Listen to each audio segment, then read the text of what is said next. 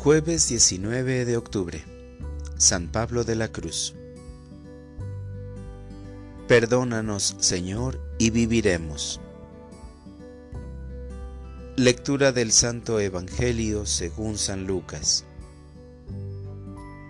En aquel tiempo, Jesús dijo a los fariseos y doctores de la ley, Hay de ustedes que les construyen sepulcros a los profetas que los padres de ustedes asesinaron.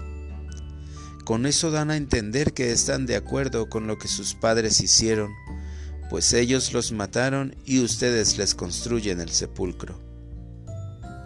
Por eso dijo la sabiduría de Dios, yo les mandaré profetas y apóstoles, y los matarán y los perseguirán, para que así se le pida cuentas a esta generación de la sangre de todos los profetas que ha sido derramada desde la creación del mundo, desde la sangre de Abel hasta la de Zacarías, que fue asesinado entre el atrio y el altar.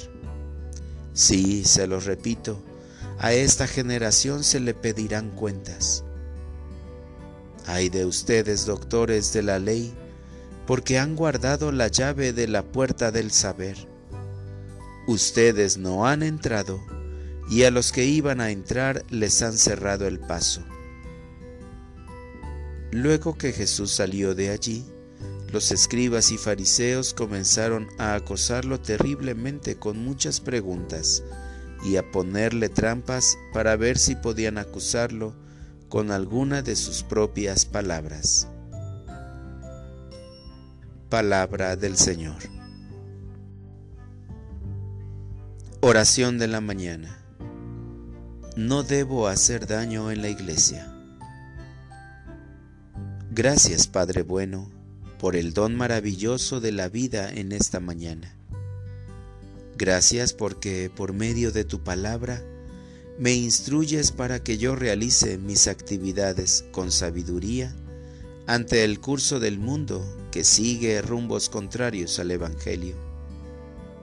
Hoy, al escuchar las lecturas del día sobre la actitud de los fariseos, quienes impedían a los demás participar en el conocimiento de las leyes del Señor y asesinaban profetas, sentí la gran necesidad de tu gracia para no ser obstáculo dentro de la iglesia, para que muchos te conozcan y te amen.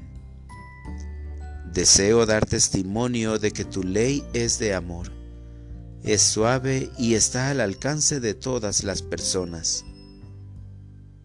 Ayúdame a no tener miedo de ser tu discípulo y misionero, un profeta del Nuevo Testamento que por ningún motivo se acomode al mundo sino que siempre busca lo bueno, lo perfecto, lo que te agrada, aunque me odien y me rechacen.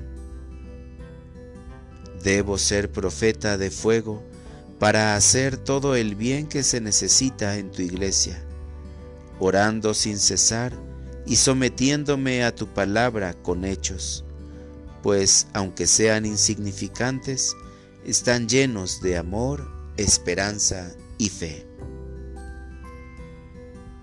para orientar mi vida.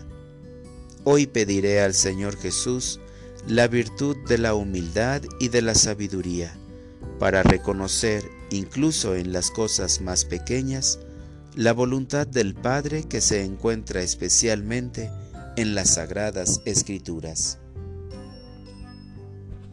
Gracias Señor por tu palabra que siempre me enseña cosas nuevas para seguir mejorando y así no perder el camino que me conduce a ti.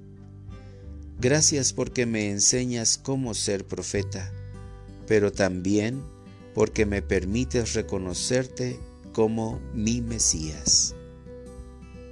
Amén.